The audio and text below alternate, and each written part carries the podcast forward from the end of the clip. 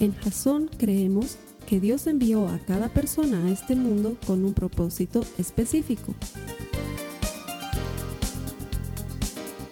Nuestra misión es ayudarte a que tengas una relación personal con Jesús y a través de ella encuentres ese propósito para tu vida. Queremos ayudarte a alcanzar ese propósito. Es nuestra oración que este podcast te ayude a tener visión, a tener jazón.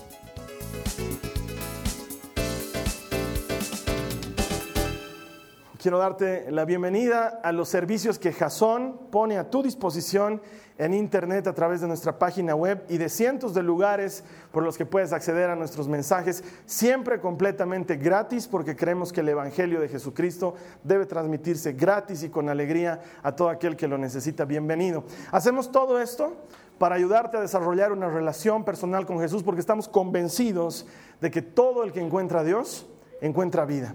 Y queremos ayudarte a encontrar vida en su palabra. Nuestro interés, nuestro deseo es que dejes de ser un simpatizante y te transformes en un auténtico seguidor de Jesucristo. Y para eso vamos a hacer todo nuestro esfuerzo y vamos a llevarte la palabra de Dios ahí donde estás, de la manera más simple, más práctica, pero al mismo tiempo más profunda que podamos hacerlo. Bienvenido y gracias por conectarte. A las personas que vienen los domingos, siempre les digo esto, pero es la verdad. Dios recompensa a los que le buscan. Y en este momento en Bolivia estamos pasando por una festividad que se llama Carnaval. Y en el carnaval la gente suele viajar porque son muchos días de feriado, pero las personas que están aquí y han elegido venir el domingo a la iglesia, que Dios les premie y les bendiga, porque Dios siempre recompensa a los que le buscan. Y podrías haber estado haciendo otra cosa hoy y podrías estar descansando y con justo derecho, porque todos tienen el derecho de descansar. Y sin embargo, elegiste venir a la iglesia y Dios siempre premia eso. Así que bienvenido y gracias por venir a Jason. Estamos en medio de una serie que se llama Volver a lo Básico.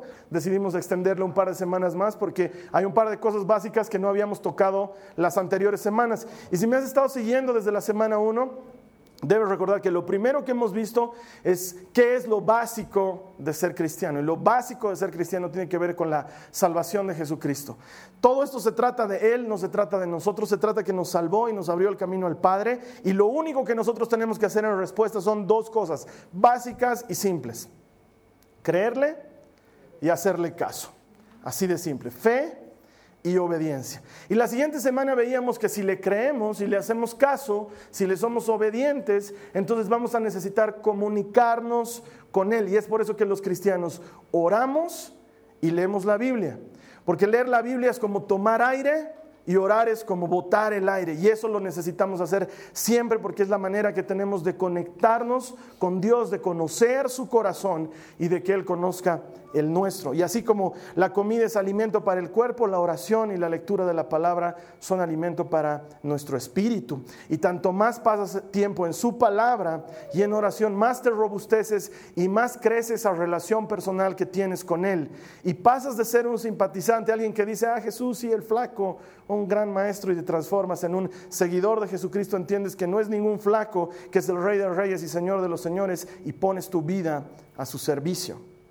La siguiente semana, esa la tercera semana, veíamos que Dios valora mucho nuestra relación vertical con Él, pero también nuestra relación horizontal con los hermanos, porque no podemos decir que amamos a Dios a quien no vemos, si odiamos a nuestro hermano a quien sí vemos. Y veíamos que para Dios es muy importante que hagamos comunidad, que tengamos compañerismo, que nos ayudemos unos a otros a llevar nuestras cargas. Y gran parte de lo que hemos hecho ayer al festejar los seis años de Jasón era eso, tener un tiempo de compañerismo, de conocernos para amarnos de verdad y para poder ayudarnos unos a otros a llevar nuestras cargas. Eso fue la tercera semana.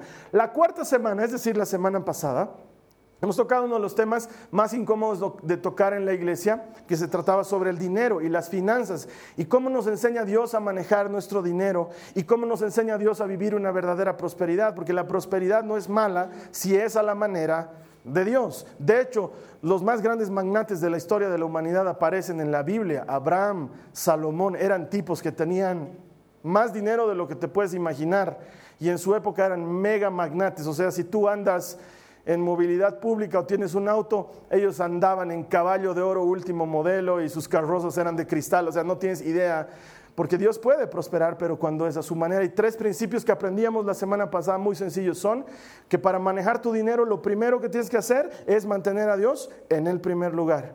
Honrarlo a Él primero, con tus diezmos y con tus ofrendas. Segundo, tienes que aprender a gastar menos de lo que ganas. Eso es una matemática simple.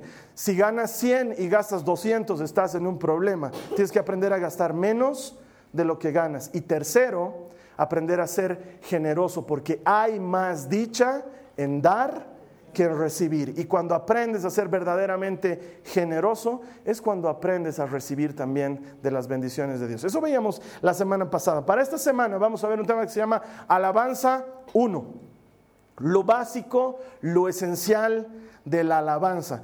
Y realmente tiene su nexo con finanzas uno, porque en finanzas hemos aprendido que todo este asunto se trata de que hay más dicha en dar que en recibir. ¿Y quién es el autor de esa mecánica de vida, de esa lógica de vida? Dios.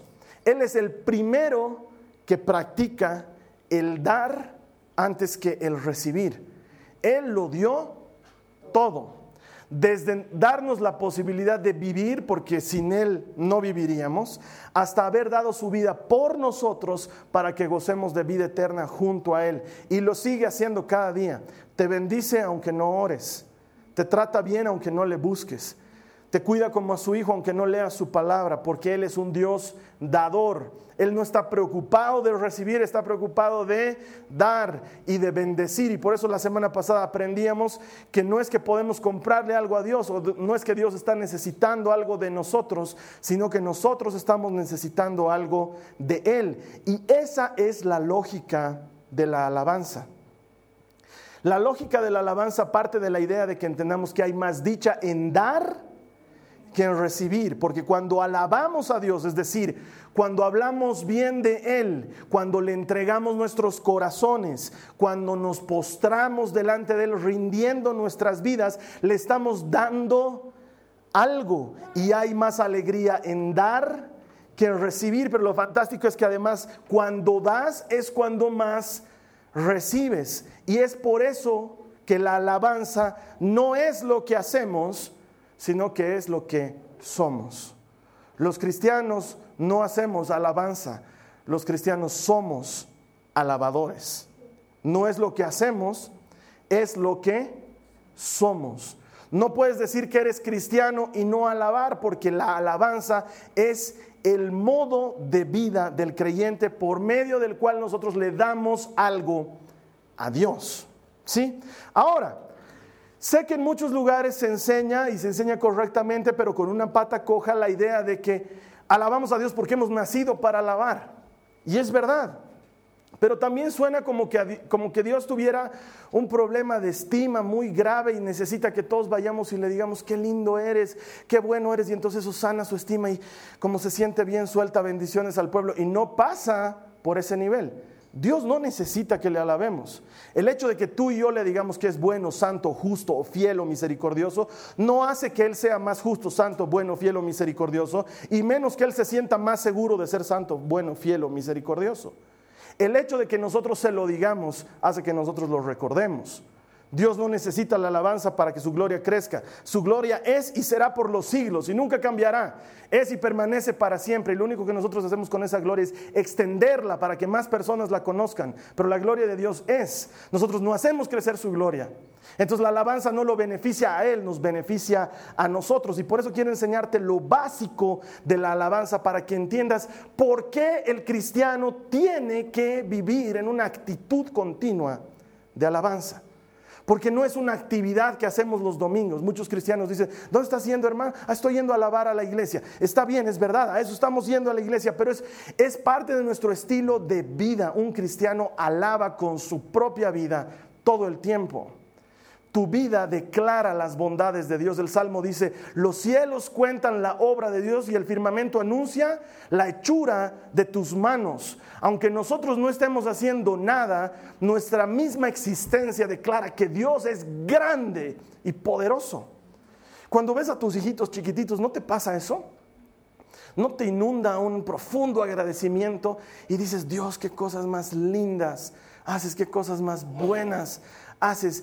Porque la alabanza es parte de la naturaleza del ser humano, porque hay más dicha en dar que en recibir, y sin embargo cuando damos es cuando más recibimos. Acompáñame por favor a tu Biblia, a Romanos del capítulo 12, el verso 1. Vamos a ver lo que dice Romanos 12, verso 1. Dice, por lo tanto, amados hermanos, está hablando Pablo con los romanos y les dice, les ruego que entreguen su cuerpo a Dios por todo lo que Él ha hecho a favor de ustedes. Que sea un sacrificio vivo y santo, la clase de sacrificio que a Él le agrada. Esa es la verdadera forma de adorarlo. La alabanza y la adoración son un estilo de vida. Lo que Pablo nos está diciendo es que nuestra manera de vivir es una ofrenda a Dios. Y nos exhorta diciendo, presenten sus vidas como una ofrenda agradable, como una ofrenda viva a Dios. La palabra adoración, tanto en hebreo como en griego, significa exactamente lo mismo, significa rendición, postración. Es la actitud de aquel que se rinde delante de otro y se postra en actitud sumisa. Eso es adoración. Cuando tú y yo bendecimos al Señor, cuando le alabamos, lo que estamos haciendo es reconocer que Él es más grande que nosotros y nos rendimos a Él y le entregamos nuestra vida. De eso se trata la alabanza y la adoración. Pero lo que yo quiero que aprendamos esta mañana como lo más básico para que te salgas con la idea simple de lo que es la alabanza, son tres principios que nos van a ayudar a entender qué hace la alabanza en nosotros y por qué necesitamos partir de la alabanza para cualquier otra cosa en la vida. Porque quiero decirte una cosa, está bien cuando oras, cuando llegas delante de Dios y le dices, Señor, buenas noches, por favor, ayúdame con mi trabajo.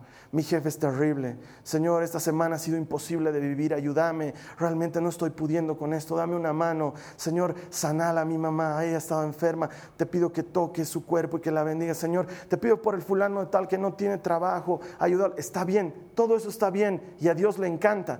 Pero la oración nunca se reduce solamente a la petición. Es más, la petición es una pequeña parte de la verdadera oración del cristiano. La oración del cristiano consiste en muchas otras cosas más. Y lo principal, el ingrediente primordial que hace que la oración esté completa, aunque no pidas, es la alabanza. Lo primero que tenemos que entender es el principio del cual hemos partido. La alabanza es un acto de dar. Cada vez que tú estás alabando a Dios, le estás dando algo. Mucha gente se pregunta, ¿qué le puedo dar a Dios? ¿Qué tengo yo para darle que Él no tenga? Él no tiene tu alabanza, la alabanza es tuya y tú se la entregas a Dios.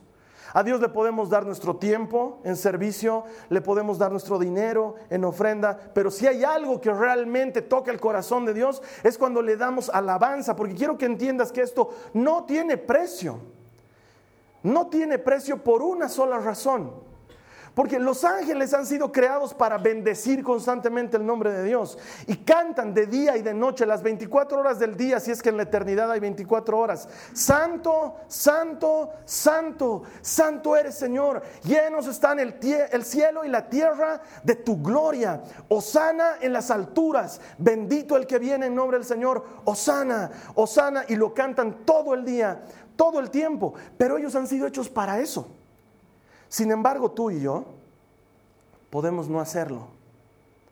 Y vino uno que dio su vida por nosotros y pagó por nuestras vidas un precio alto, un precio de sangre. Y le costó un gran sacrificio. Y cuando todo ese sacrificio termina por transformarse en uno de esos que antes era lejano, pero ahora se ha hecho cercano por la sangre de Cristo, y ese uno decide por su propia voluntad y sin que medie vicio alguno, como dirían los abogados, hablar con Dios y decirle, santo, santo, santo eres Señor. Dios manda callar a los otros y les dice, silencio, porque ustedes han nacido para esto, pero ese, a ese lo compré con sangre. Cada que tú bendices, cada que tú alabas a Dios, le estás dando algo a Él, algo por lo que Él se ha esforzado, algo por lo que Él ha trabajado, algo por lo que Él ha dado su vida. Cada que tú y yo levantamos nuestras manos, el cielo entero se calla, porque uno lavado por la sangre de Cristo está a punto de ofrendarle algo a Dios. Es por eso que la alabanza es de otro nivel.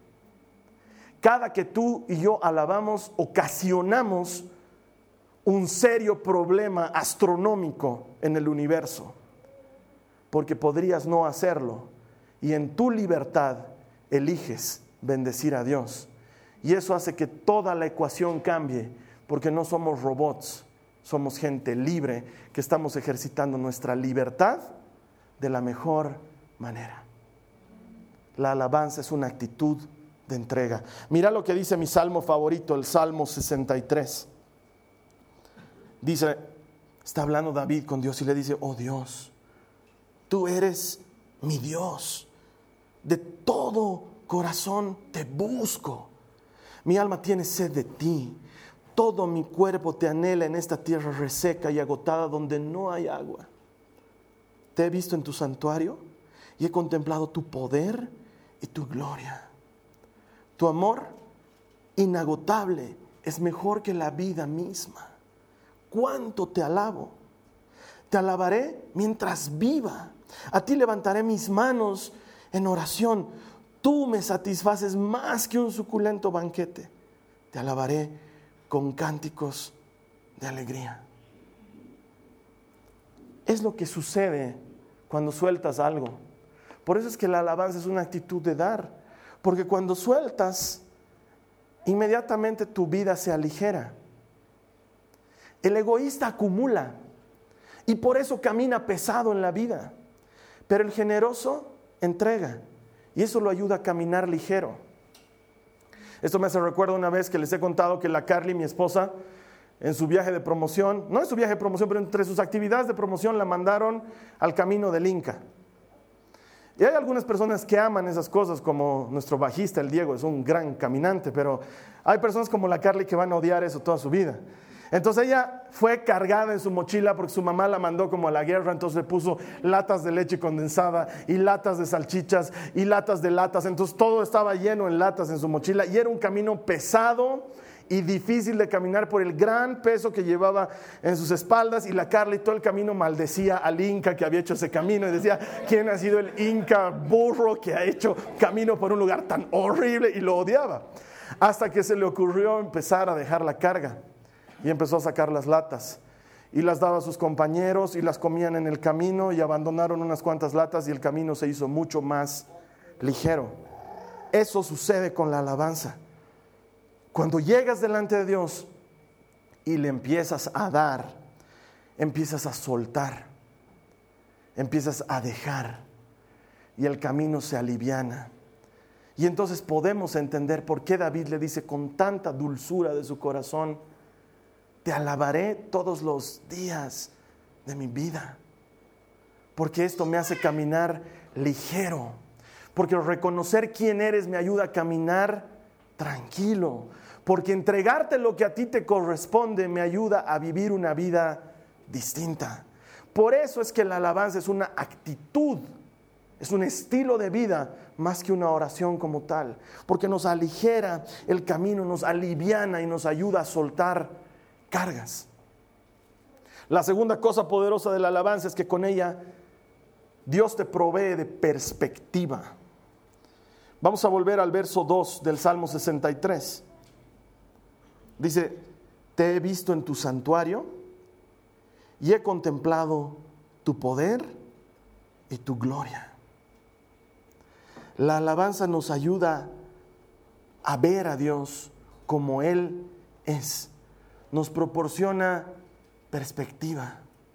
Nos ayuda a entender mi problema y su tamaño versus Dios y su tamaño nos ayuda a entender mi sueño, mi anhelo y su tamaño, y a Dios y su tamaño.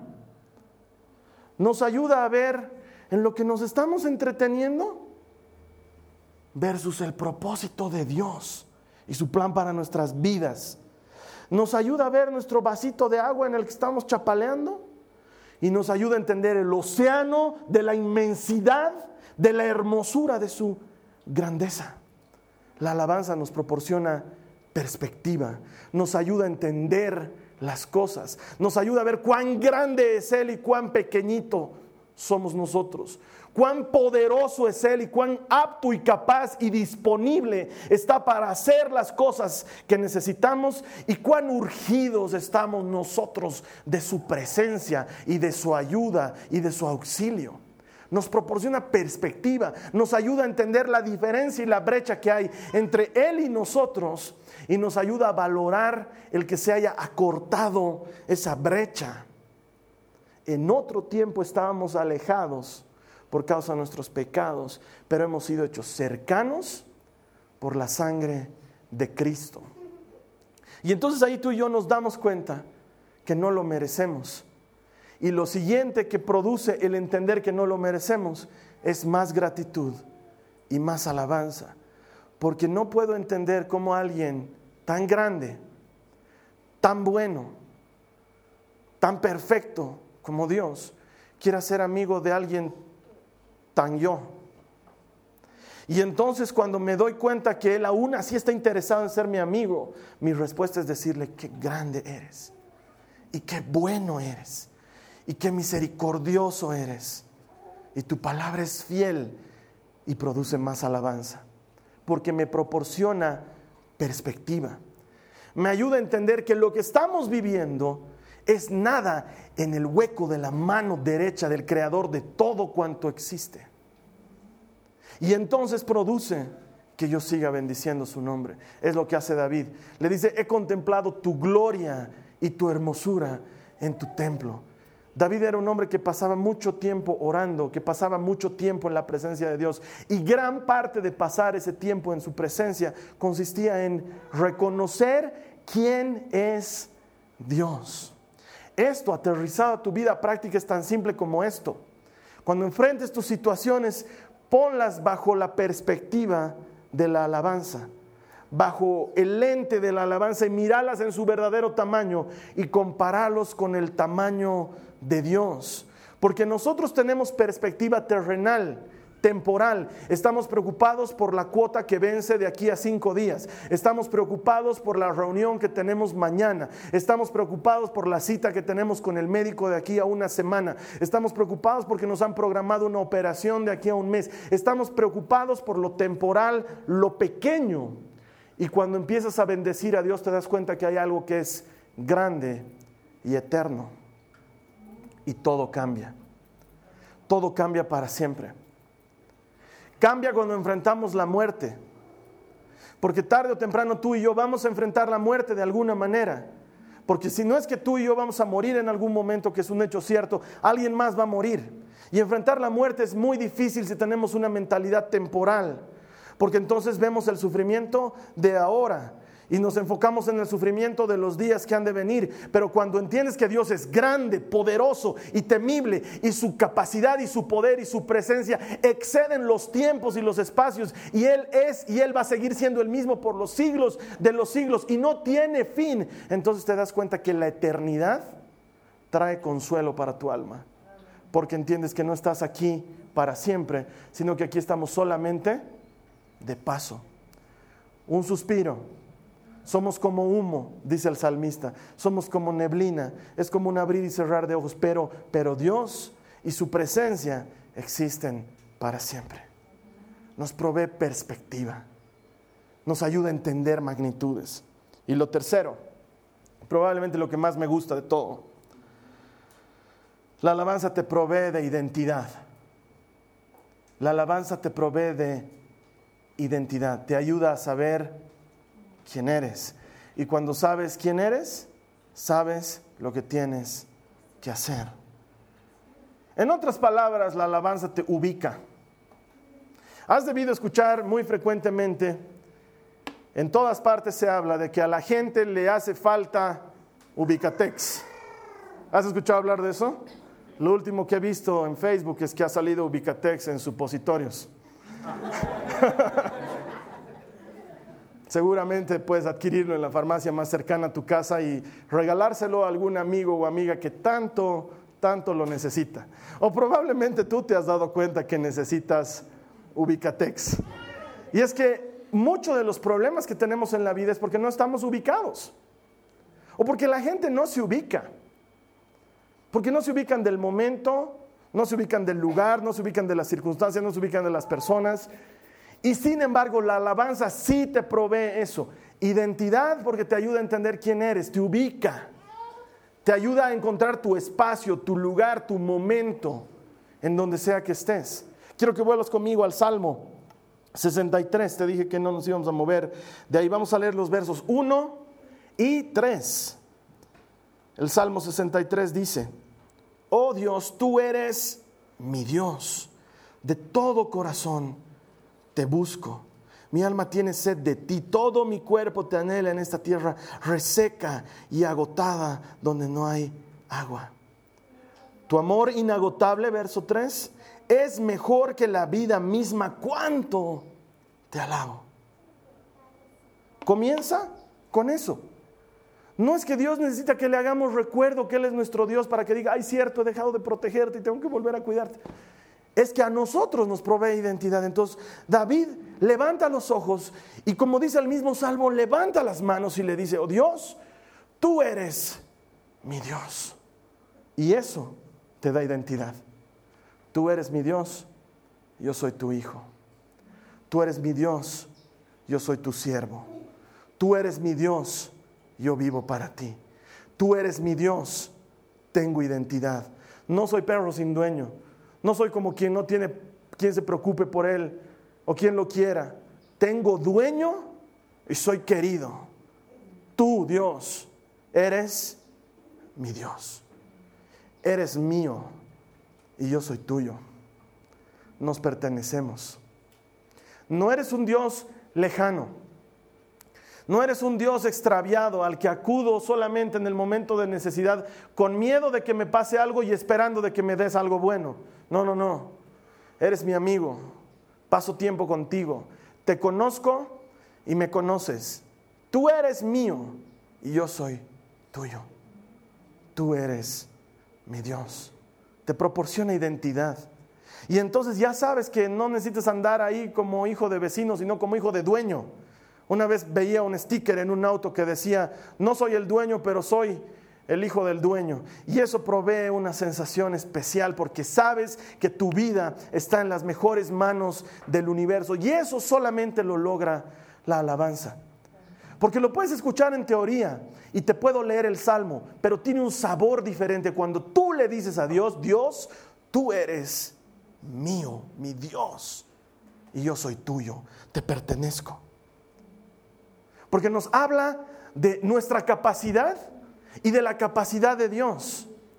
Nos ubica en lo que nosotros podemos y en lo que no podemos para que Dios pueda. Muchas veces me toca orar con la gente que me dice Carlos Alberto, con lágrimas en los ojos, ya no puedo más. Y en ese momento le digo, ahí es cuando Dios puede, porque cuando tú ya has hecho todo lo que puedes, le toca hacer a Dios todo lo que Él puede.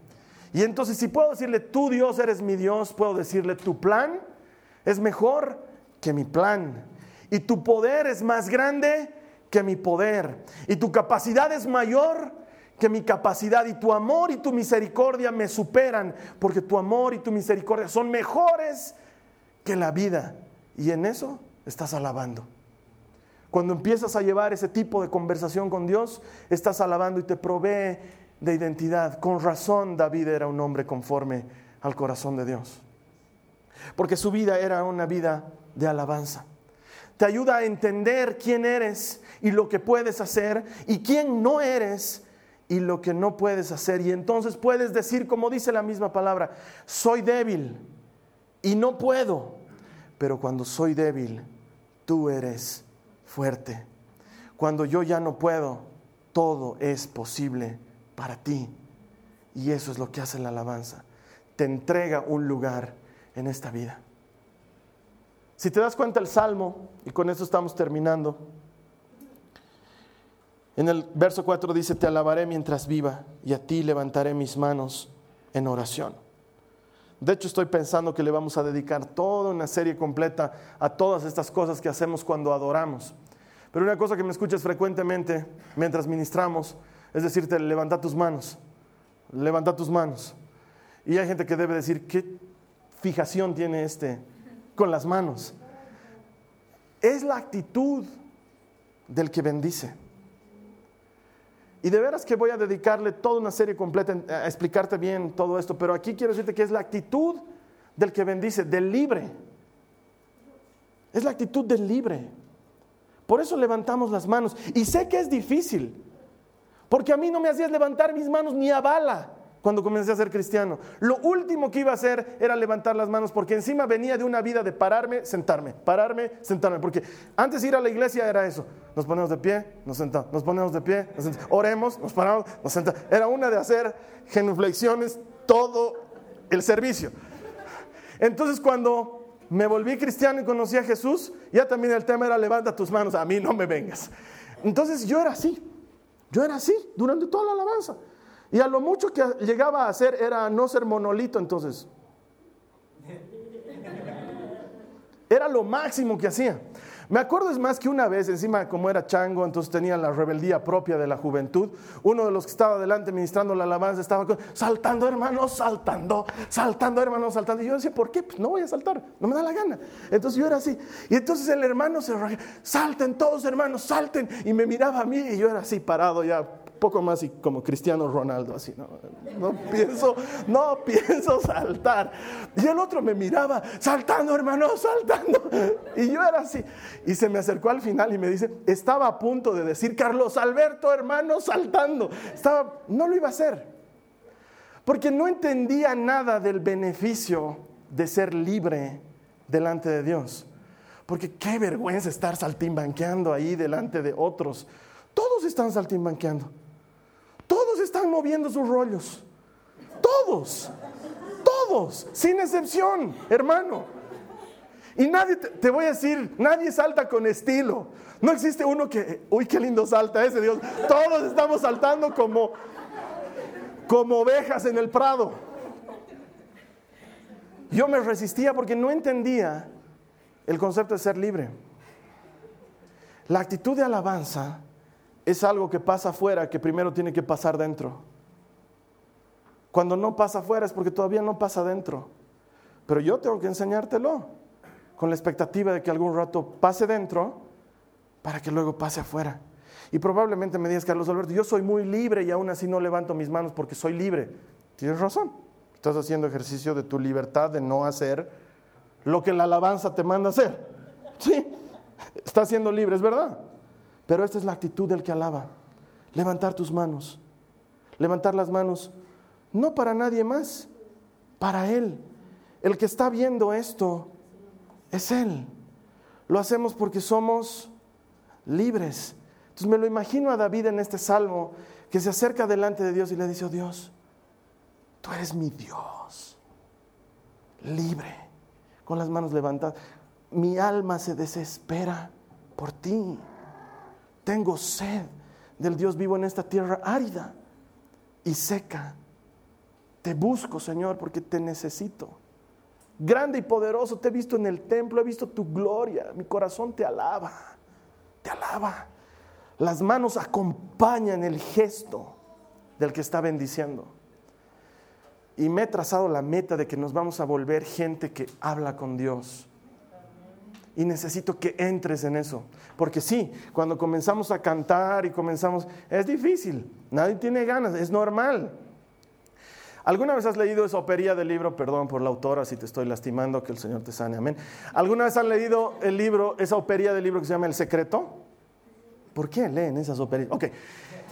En ese libro la premisa fundamental del libro es que cuando tú quieres algo con todas tus ganas, todas tus fuerzas y todo tu corazón, el universo entero va a conspirar para dártelo. Y entonces tenemos que abrigar una mentalidad positiva de proclamación y declaración de quiero una hamburguesa con queso y la quiero ahora, ¿no? Y ¿no? Mentira. Eso no va a pasar. No, no funciona de esa manera. El universo no va a conspirar para ayudarte. Para lo que va a conspirar es para que no te acerques a Dios. Te lo pongo, la firma.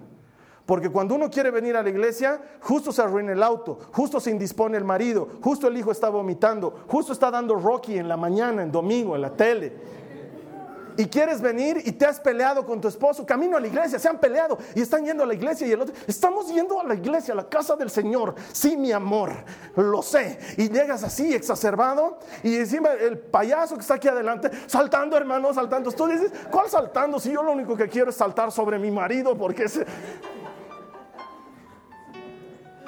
O has tenido una semana difícil, o tienes una vida difícil, lo sé todo conspira para que no levantes las manos. Todo conspira para que no cantes con ganas.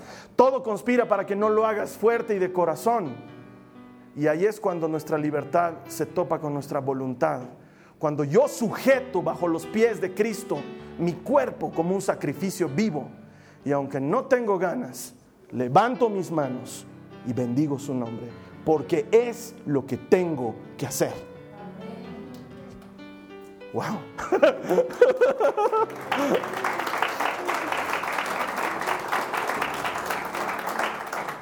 Alabanza básica.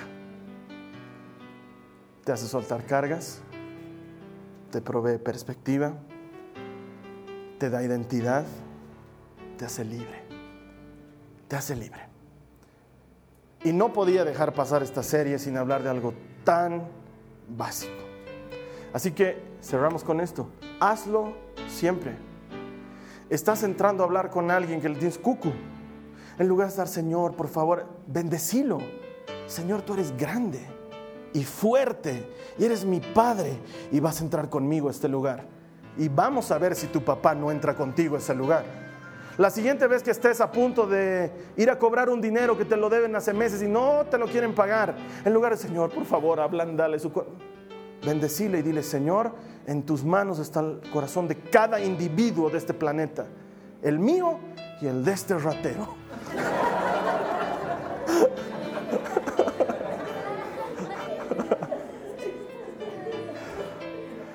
y yo elijo creerte.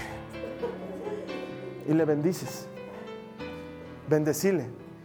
En la mañana cuando las hormonas conspiran contra la mayoría de las personas y sientes que no vale la pena vivir, dile, Señor, otro día aquí, otro día en el que te puedo bendecir por tus bondades. Te puedo bendecir por ayudarme a seguir adelante. Cuando la noche llegas fatigado a tu casa, cansado por la vida de moliendas que has pasado, acostate en tu cama y dile como le decía David, en mis vigilias de la noche te bendigo, porque reposo en tus brazos. Y tranquilo me duermo. Hay un hermano que se preocupaba porque me decía, hermano, yo quiero orar, pero ¿sabes qué? El único rato que tengo para orar es antes de dormir y me hace frío fuera de mi cama si oro de rodillas. Entonces me echo en mi cama y empiezo a orar y me duermo. Y se preocupaba. Y yo le decía, ¿te das cuenta cuántos habitantes de este planeta lo último que están pensando antes de dormir es en Dios? Y tú lo último que estás pensando antes de dormir, tu gran preocupación es que te duermes, te duermes en brazos de Jesús mientras estás orando, así que hazlo. Porque mucha gente se preocupa por el método y el esquema y se olvidan de que Dios es Padre. Se olvidan de que Dios es Padre. Yo nunca me enojo cuando me pongo a ver una película con la María Joaquina y se me duerme. Nunca le ah, para esta ya. Para eso me haces ver por sexta vez la sirenita. No hay nada más lindo que mi hija se duerma en mis brazos mientras estamos viendo por sexta vez la sirenita. Porque es mi hija, la amo. Lo único que te pido es que lo hagas en tu auto, en el trufi, en el taxi, en el minibús, en el Pumacatari, en el teleférico, donde estés, bendecile. Hay lugares en los que no puedo levantar las manos, Carlos Alberto. Tienes razón. Cuando yo era chiquito y con mis papás íbamos a la misa, a mí me gustaba pararme sobre la banca. Me encantaba. Y mi mamá me hacía sentarme, me decía, sentate, hijito. Entonces yo quería salir a corretear por los pasillos. Y mi mamá me decía, sentate, hijito. Entonces yo me volvía a parar y mi mamá me decía, sentate, hijito. Entonces en mi corazón yo decía, estaré sentado por fuera, pero estoy bien parado por dentro. Hay lugares en los que no vas a poder levantar las manos. Te entiendo. Es una actitud externa de algo que está pasando dentro. Hazlo dentro. Y habla con Dios donde estés. Y vas a entender por qué la alabanza no es lo que hacemos, es lo que somos. Ha sido un gusto compartir contigo Hoy estoy seguro que Dios tiene más para ti. La siguiente semana vamos a ir un poquito más profundo en el agua. Aunque es algo básico, es un poquito más profundo. Es como que ya has aprendido a nadar en la piscina de changuitos y ahora tienes que empezar a meterte más adentro. La siguiente semana estamos cerrando la, serie Volver a lo básico con el ayuno. Vamos a entender algo muy básico de ser cristiano, por qué lo hacemos, para qué sirve. Eso lo vamos a ver la siguiente semana. Hasta que tú y yo volvamos a vernos, que el Señor te bendiga. Ha sido un gusto compartir contigo. Muchas gracias. Esta ha sido una producción de Jason Cristianos con Propósito. Para mayor información sobre nuestra iglesia o sobre el propósito de Dios para tu vida, visita nuestro sitio web www.jason.info. Allí encontrarás muchos recursos para animarte en tu relación con Dios, enseñanzas, nuestro blog, prédicas y mucho más. Te lo deletreamos www.jazon.info. También puedes visitarnos en nuestro sitio en Facebook www.facebook.com barra Que Dios te bendiga abundantemente. Muchas gracias.